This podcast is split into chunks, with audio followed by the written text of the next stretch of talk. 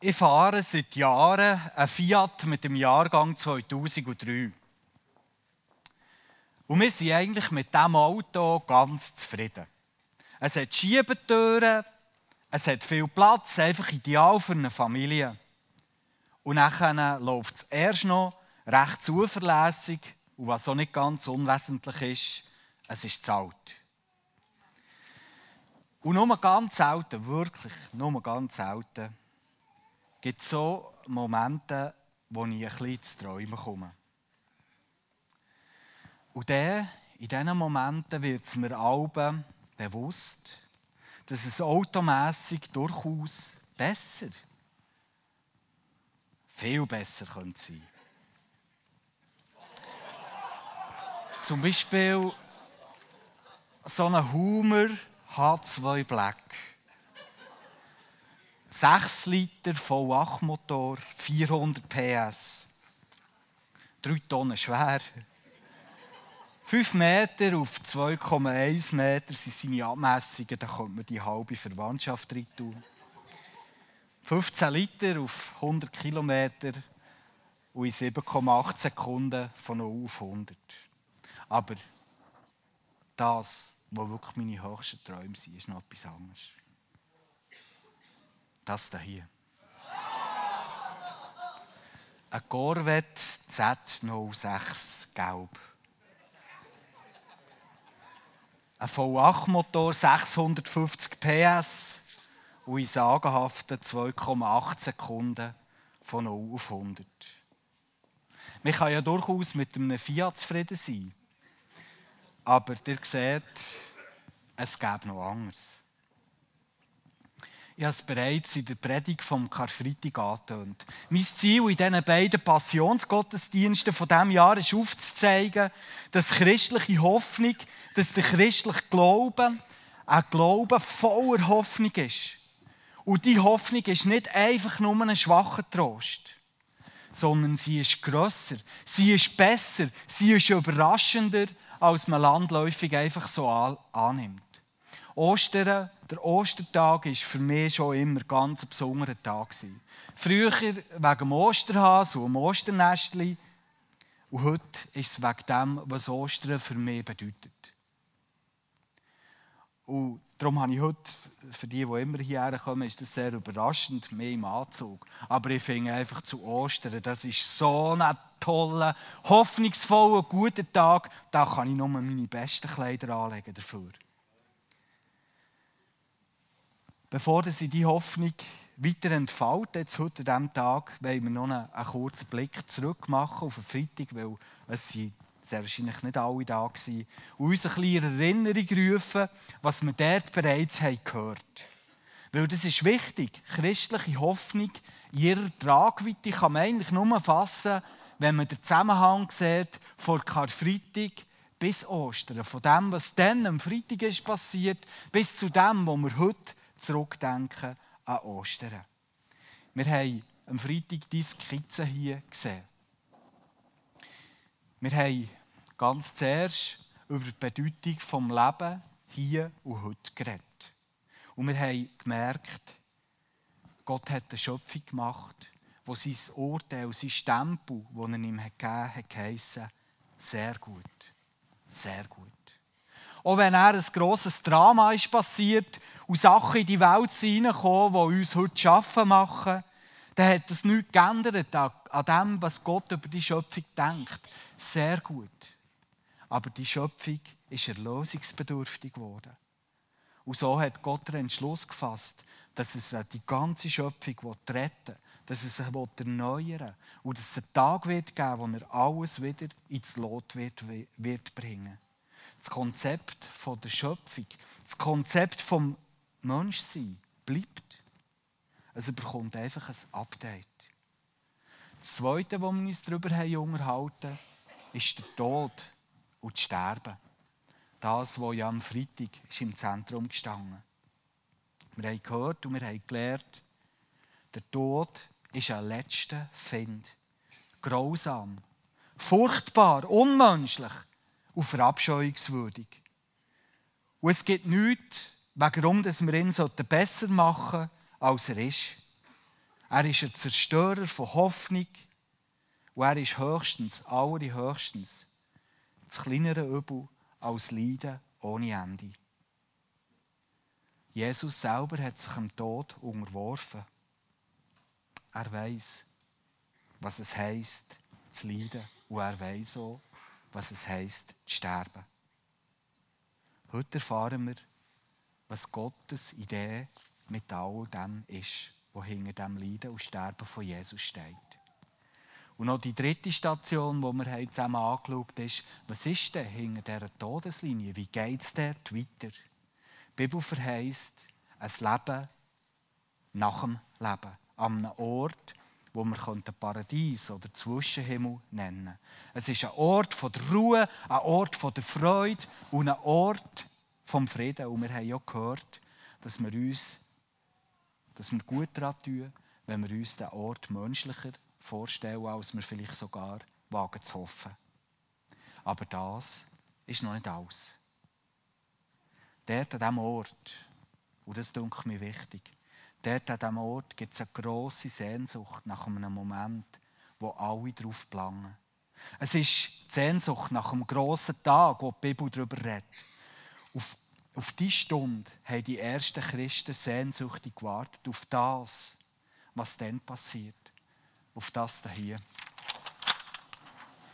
Auf das Leben nach dem Leben, nach dem Tod.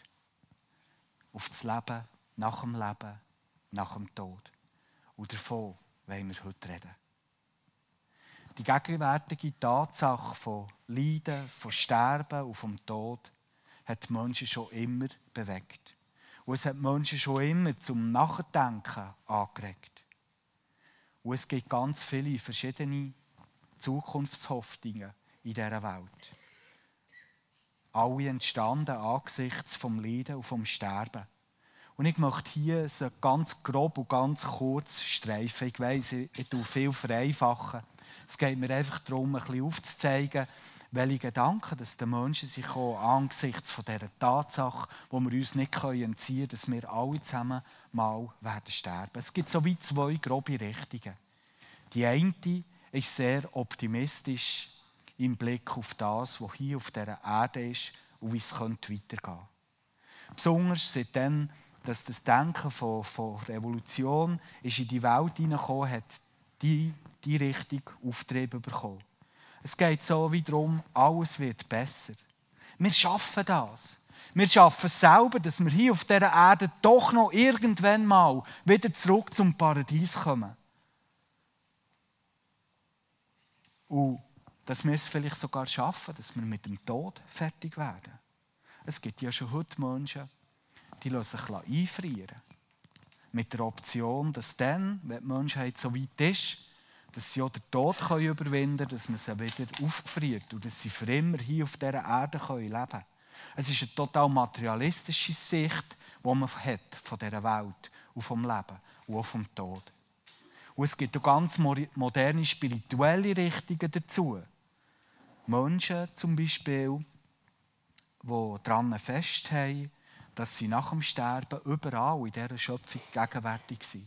Ich kann mich noch gut erinnern an eine Beerdigung vor einem Jahr. Die ist nicht lang gegangen, vielleicht eine Viertelstunde, und sie hat nur auf dem Friedhof stattgefunden. Nach einem kurzen Lebenslauf sind ein paar Worte darüber gekommen, dass jetzt der Mensch überall ist, wo wir es uns wünschen. Irgendwo in der Natur oder auf dem Töff oder weiss auch nicht wo.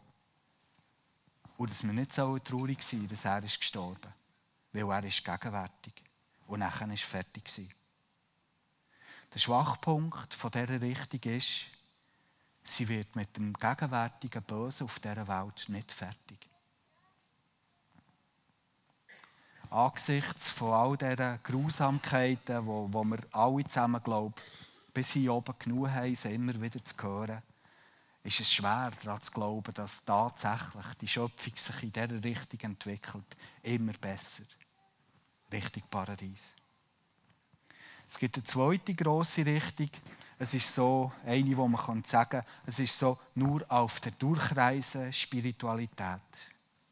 Als Ursache für das Leiden und für den Tod ortet man dort die körperliche, die materielle, die handfeste Realität, die es heute gibt. Und das Ziel ist, dass man irgendwie es schafft, in eine geistliche, nicht materielle Welt dort weiterzuleben. Östliches Denken hat viel irgendwo Anteil von, dem, von dieser Denkrichtung. Am meisten findet man es aber bei der griechischen Philosophie, beim Plato. Und das Denken ist bis heute sehr einflussreich in der westlichen Welt. Es prägt dort das Denken, es prägt das Denken der westlichen Christen viel mehr, als wir glauben, bis heute. Und zwar mehr oder weniger. Als Hoffnung unter den Christen gilt viel das. Es geht darum, in den Himmel zu kommen und dort mit Gott zusammen für immer zu bleiben. Wie genau das ist, das bleibt meistens sehr vage. Man soll sich irgendwie mit einem unkörperlichen Zustand von der ewigen Glückseligkeit von der Seele soll man zufrieden sein. Und wie könnte man so etwas auch beschreiben? Darum bleibt es vage.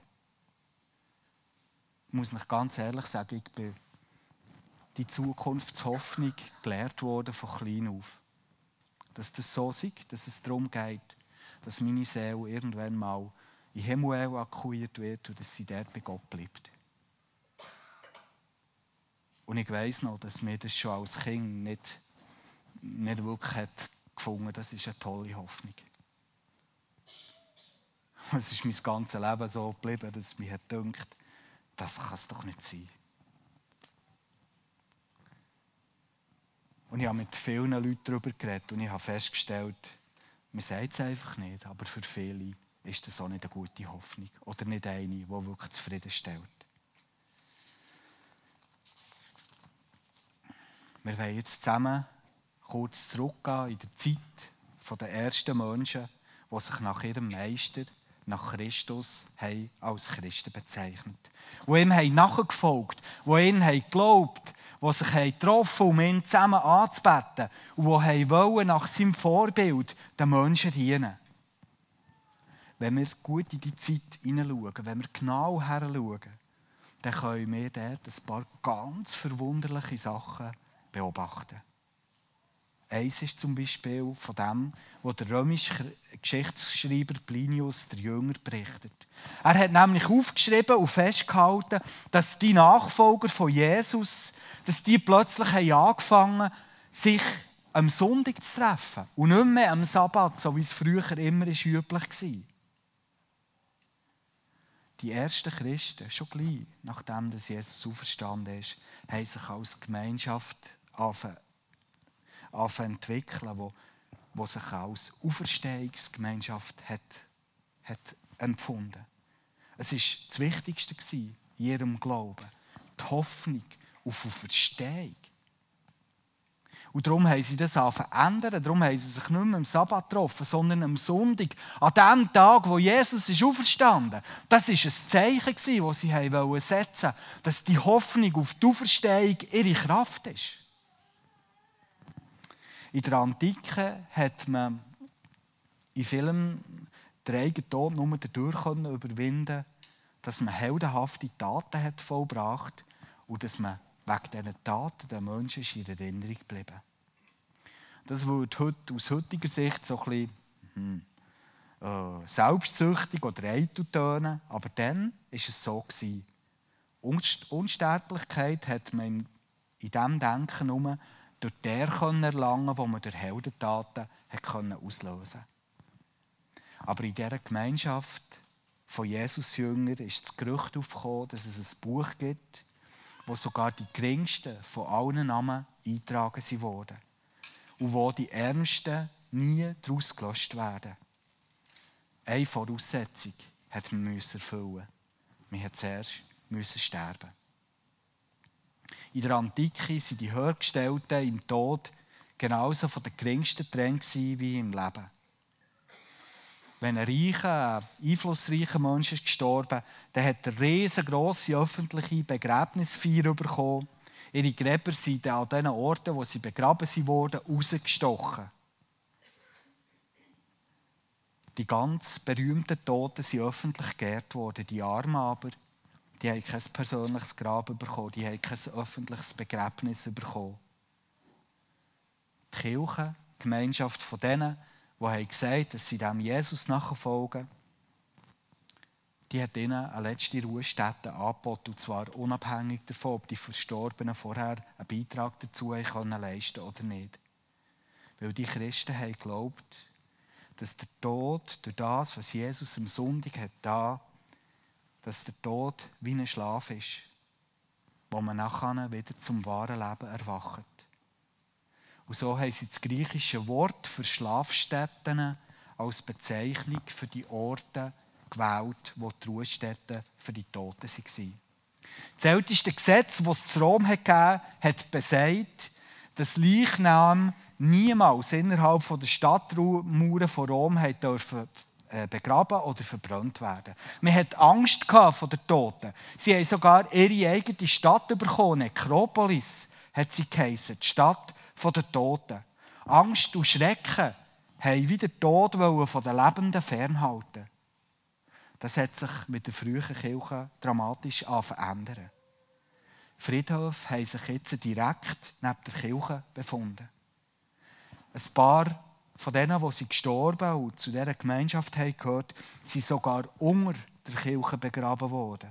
So dass die Lebenden und die Toten fast wie im wahrsten Sinn vom Wort zusammen haben angebetet. Die Abneigung gegenüber der Nähe zum Tod ist wie verschwunden bei den früheren Christen. Warum? Wegen ihrem Glauben an die Verstehung vom Leib. Das Grab war in ihrem Bewusstsein nicht die letzte Realität. Und Verstehung war für sie nicht so wie ein Synonym für Leben nach dem Tod oder in den Himmel kommen. Die ersten Christen waren auch bekannt für ihre unglaubliche Furchtlosigkeit. Warum sind sie von den Herrschern verfolgt worden? Warum? Weil sie sich für Gerechtigkeit eingesetzt haben. Und weil sie von sich behauptet, dass sie einem größeren Herrscher dienen. Ein, der über alle Könige ist. Einer, der grösser ist als alle, die es je auf dieser Erde Dass sie dem dienen. Und darum waren sie gefährlich für die, die die Macht hatten, für die, die geherrscht haben. Und Christen sind mutig und heroisch in den Tod gegangen. Ganz so, als würden sie das Sterben nicht fürchten. Haben ganz viele von ihnen sind von diesen Herrschern durch einen Märtyrertod hingerichtet worden. Warum sind sie so in den Tod hineingegangen? Warum haben sie ihr Leben riskiert? Warum haben sie sich nicht zurückgehalten, das zu verkünden, dass es einen größeren Herrscher gibt, als die, die gerade herrschen? Warum?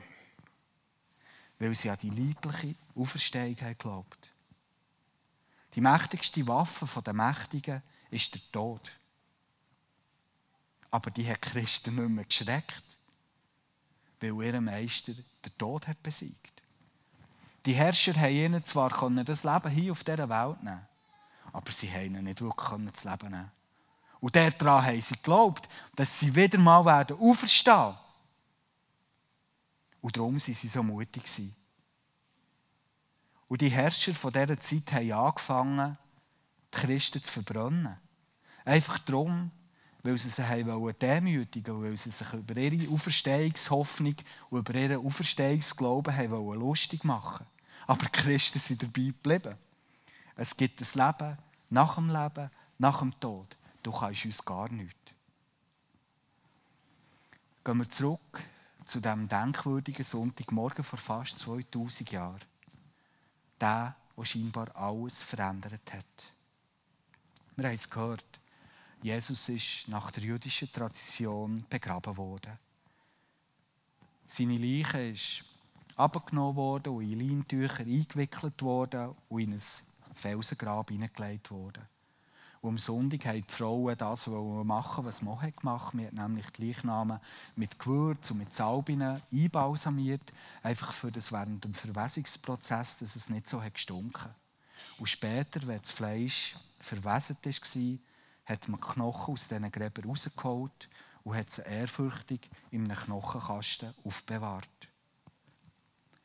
In Matthäus 28 steht, was der Engel der zu diesen Frauen hat gesagt. Wir werden das nochmal zusammen hören. Er hat zu ihnen gesagt, fürchtet euch nicht. Ich weiß, dass ihr Jesus, den Gekreuzigten, sucht. Er ist nicht mehr hier.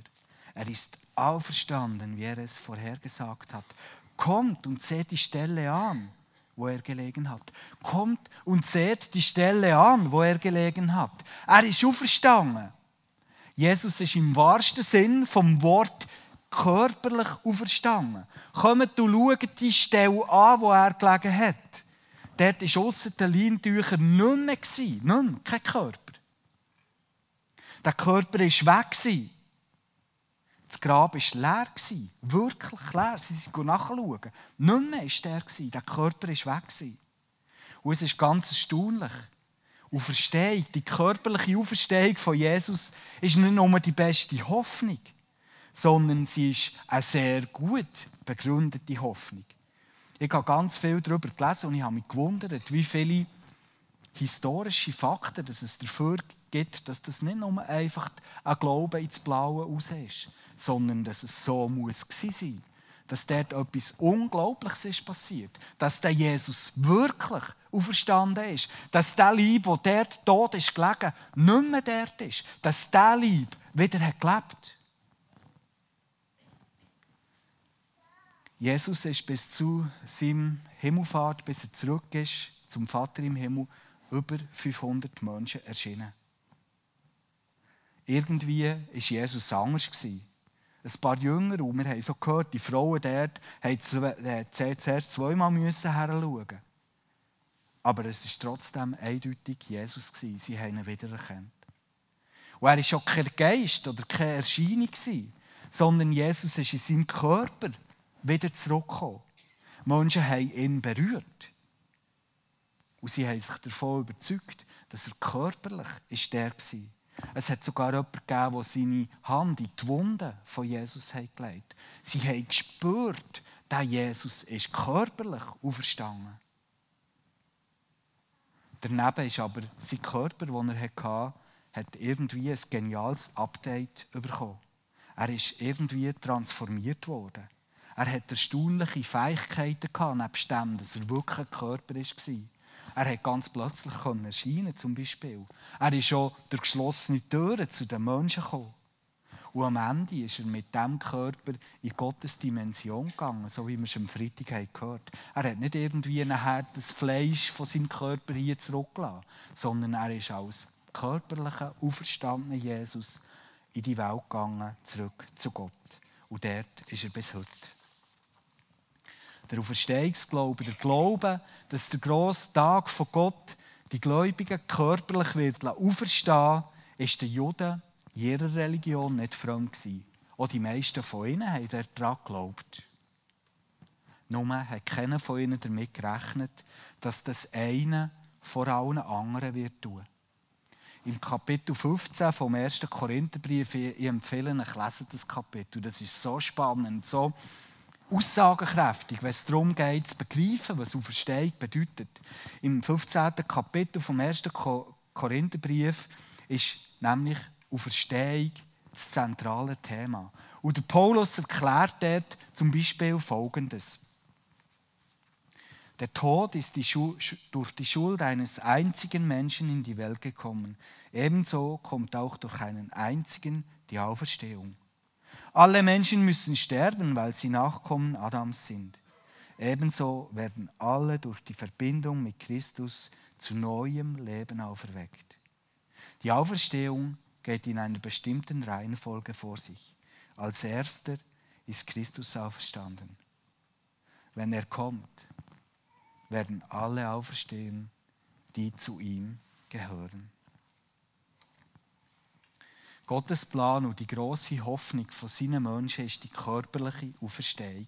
So wie Jesus dann, einisch um mehr, so wie Jesus dann, einisch um mehr. Und er entfaltet in diesem Kapitel das Bild vom Saatkorn, wo in die Erde gelegt wird. Und es wächst etwas Neues daraus. Hoffnung auf eine körperliche Auferstehung. Die war ganz präsent, auch der beim Paulus. Gott hat das Konzept Menschsein nicht verworfen. Er wird es bestätigen. Wir werden ganz Mensch sein, mit, tollen, mit einem tollen, überraschenden Update. Und zum Menschsein gehört wirklich alles, was uns Menschen ausmacht. Und genau so sollten wir uns das vorstellen. Du verstehst, Hoffnung ist aber noch größer als das. Der Paulus fährt nämlich weiter. Wir lesen im Vers 54 und 55 folgendes. Und wenn das geschieht, wenn das Vergängliche mit Unvergänglichkeit bekleidet wird und das Sterbliche mit Unsterblichkeit, dann geht die Aussage in Erfüllung, die in der Schrift steht. Der Tod ist auf der ganzen Linie besiegt. Tod, wo ist dein Sieg? Tod, wo ist dein tödlicher Stachel? Und das ist durchaus spöttisch gemeint. Tod, wo ist dein Sieg? Wo ist er jetzt? Du hast gemeint, du könntest uns etwas. Wo ist jetzt dein Sieg? Wo ist die tödliche Stachel? Und Verstehung ist keine Beschreibung oder keine neue Beschreibung vom Tod. Und beschreibt die Überwindung vom Tod. Und damit auch die Überwindung von all dem, was durch den Tod seine Macht bekommt. Christliche Hoffnung ist nicht, dass uns der Tod in den Himmel bringt und wir dort bleiben. Eine solche Hoffnung sagt eigentlich aus, dass der Tod nicht wirklich besiegt ist. Aber der Tod ist besiegt. Wir werden wie Christus körperlich auferstehen. Der Tod ist überwunden und besiegt. Er kann uns nicht mehr halten. Und die Verstehung, Hoffnung ist noch größer. Der Paulus schreibt im Römerbrief Kapitel 8, ohne eigenes Verschulden sind alle Geschöpfe der Vergänglichkeit ausgeliefert, weil Gott es so bestimmt hat. Aber er hat ihnen die Hoffnung gegeben, dass sie zusammen mit den Kindern Gottes einmal vom Tod und Vergänglichkeit erlöst und zu einem neuen, herrlichen Leben befreit werden. Wir wissen ja, dass die gesamte Schöpfung leidet und stöhnt wie eine Frau in den Geburtswehen.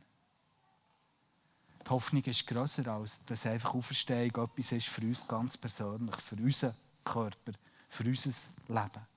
Auferstehung umfasst die ganze Schöpfung.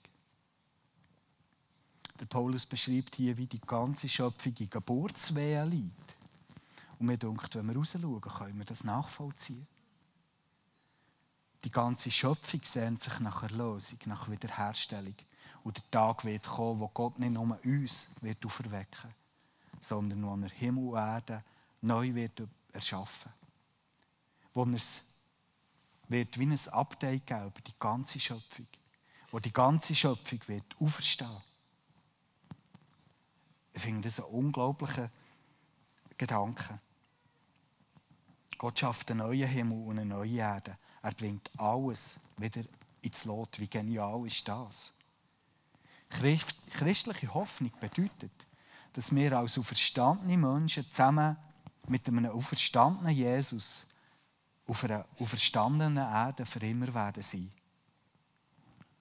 Himmel und Erde, das ist auch ein Bild, das die Bibel dafür braucht, werden zusammen Hochzeit feiern. Himmel und Erde werden nicht länger getrennt sein die Auferstehungshoffnung, und das ist jetzt der letzte Punkt, den ich bringe, die Auferstehungshoffnung ist aber noch größer. Der letzte Vers von diesem Kapitel im 1. Korinther 15 ist für mich einer der schönsten. Meine lieben Brüder und Schwestern, bleibt fest und unerschütterlich in eurem Glauben. Setzt euch mit aller Kraft für den Herrn ein, denn ihr wisst, Nichts ist vergeblich, was ihr für ihn tut. Was bedeutet der Vers?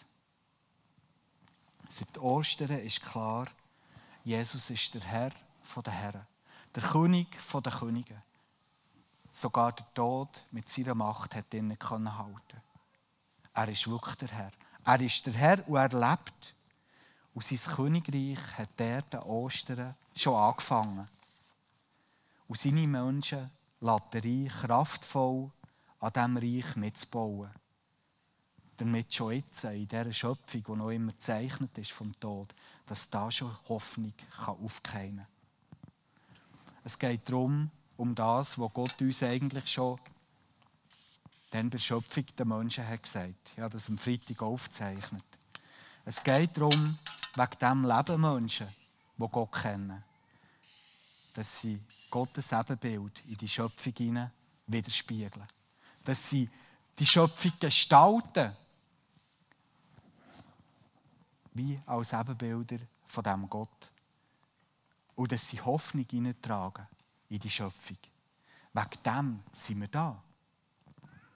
Einsatz für die ganze Schöpfung, für Gerechtigkeit, für Schönheit, für das Gott angebetet wird, dort, wo er noch nicht angebetet wird. Und Verstehungshoffnung ist grossartig, weil es in diesem Leben hier einen Sinn und eine Bedeutung gibt. Nachfolger von Jesus leben mit einem Auftrag, die Gegenwart im Licht der Zukunft zu prägen. Ich weiss, viele sind in diesem Auftrag entmutigt, weil vieles scheint so sinnlos zu sein. Alles, was wir vielleicht machen, für etwas von, von dieser Hoffnung hineinzutragen in die Schöpfung, haben wir manchmal das Gefühl, das ist doch nur ein Tropfen auf einen heißen Stein, das nutzt doch nichts. Aber was sagt der Paulus hier? Er sagt, nichts ist vergeblich, was ihr für ihn tut. Und ich finde, das ist ein riesengroßes Geheimnis. Wenn du dich einsetzt für Gott und für seine Sache, nichts von dem, auch wenn du vielleicht die Auswirkungen nicht siehst und das Gefühl hast, es nutzt eh nichts, nichts von dem ist verloren, nichts. Nichts. Und wenn mal der grosse Tag kommt und alles da ist, wird es offenbar sein, dass das so ist. Weil dort wird es wiedergefunden werden. Nichts ist vergeblich. Keine Tränen, keine Anstrengung aus Liebe zu Gott und für seine Schöpfung und für seine Menschen ist vergeben. Keine. Sie wird einmal wiedergefunden werden. Wenn nicht schon als Frucht hier auf dieser Welt, dann in der zukünftigen. Wir wollen jetzt noch schauen, wie der Videoclip, den wir am Freitag anfangen schauen, wie der weitergeht. Felicia. Ich möchte euch den Videoclip wie schenken. Dass ihr ihn mitnehmen könnt, für das dran festzuhalten, was christliche Auferstehungshoffnung bedeutet. Wir leben, so wie sie, an einem Ort, wo, wo man zwar durchaus leben kann, wo man auch an Filmen noch sieht, dass es etwas Schönes und etwas Gutes ist. Am Freitag war Ecke hier total unaufgeräumt, so ein bisschen wie bei ihnen. Es gibt Sachen, die müssen ändern müssen. Und darum mussten sie weggehen. Das hat bisschen Überwindung gekostet, weil das Alte ist so vertraut, auch wenn es nicht ganz gut ist. Es hat bisschen Überwindung gekostet, von daheim wegzugehen. Sie waren zwei Wochen weg. Die einen gehen ins Hotel, sie sind ein bisschen in der Schweiz herumgereist. Du, es war schön, oder? Durchaus. Aber das hat man diesen zwei an, angemerkt. sie wollen wieder heim. Und sie wollen schauen, wie es dort ist. Und sie sind wieder heimgekommen. Und haben gemerkt, wie sie gestaunt was dort ist passiert. Sie haben gesehen, es ist noch ihr Daheim. Aber was daraus ist geworden, das hat sich nie träumen Und was mir so herrlich hat in diesem Clip ist, immer wieder ist die Tür aufgegangen und immer wieder, wow! Ich glaube, so wird es uns mal gehen.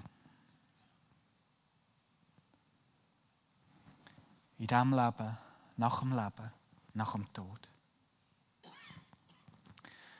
Bis etwa ins 18. Jahrhundert hinein ist auf den meisten Gräbern, wo Menschen sind beerdigt wurden, die in ihrem Leben Gott haben glaubt, das Wort gestanden auf Latinisch.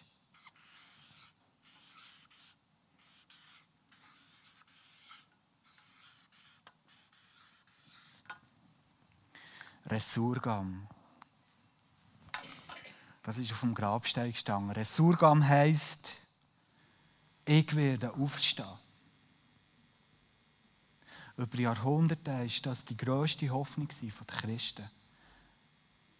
Und man hat es beim Grab deponiert. Resurgam. Ich werde auferstehen. Ein Projekt, das ich habe, so für die nächsten zwei, drei Jahre ist, dass ich gerne möchte, mein Testament machen und niederschreiben, wie das soll gehen. Und ich werde dort schreiben, dass ich möchte, dass auf meinem Grab steht, das Wort steht. Resurgam. Weil das ist meine Hoffnung. Und ich möchte, dass in meiner Beerdigung darüber geredet wird, über die Hoffnung, die besser ist, als man sich vielleicht sogar in den meisten Fällen ausmalt. Weil es gibt ein Leben nach dem Leben, nach dem Tod. Das ist meine feste Überzeugung. Das ist mein Glaube, der mir Kraft gibt, der mich mutig macht, auch wenn ich weiß, dass ich gleich durch den Tag durch muss, wo ich hier von dieser Welt mal wieder weggehe. Aber nicht für immer. Möchtest du Gottes Liebe und seine Nähe erfahren? Möchtest du auch an den Schöpfer Gott anbeten und dabei entdecken, was es heisst, vollständig und herrlich Mensch zu werden und Gottes kraftvolle und heilende und verändernde Liebe in die Welt hinein zu reflektieren? Ostern 2015 ist so ein guter Tag, für sich vielleicht auch mal zu entschließen, dem Gott nicht mehr den Rücken zuzukehren, sondern sich umzudrehen. Es zu mal mit dem zu reden. Es zu mal zu schauen, ob der Glaube hat, was er verspricht. Und dazu möchte ich dich ganz herzlich einladen. Du kannst heute umkehren. Gott ist nur ein ehrliches Gebet entfernt. Und wir haben hier in der FGTU noch die Möglichkeit, an jedem Gottesdienst, auch heute Morgen, dass jemand gerne noch ein bisschen mit jemandem reden möchte, wenn er gerne möchte, dass jemand für ihn betet, dass ihr das machen könnt. Nach dem Gottesdienst sind Leute dort im hinteren Teil des Saal einfach bereit für, ja, für euch da zu sein. Ihr dürft gerne davon Gebrauch machen. Jetzt möchte ich noch beten. Vater im Himmel, ich danke dir, dass du uns eine Hoffnung hast gegeben, die grösser ist, die überraschender ist, die, die wunderschöner ist, als wir es uns jemals hätten vorstellen können. Danke vielmals, dass es ein Leben nach dem Leben, nach dem Tod gibt.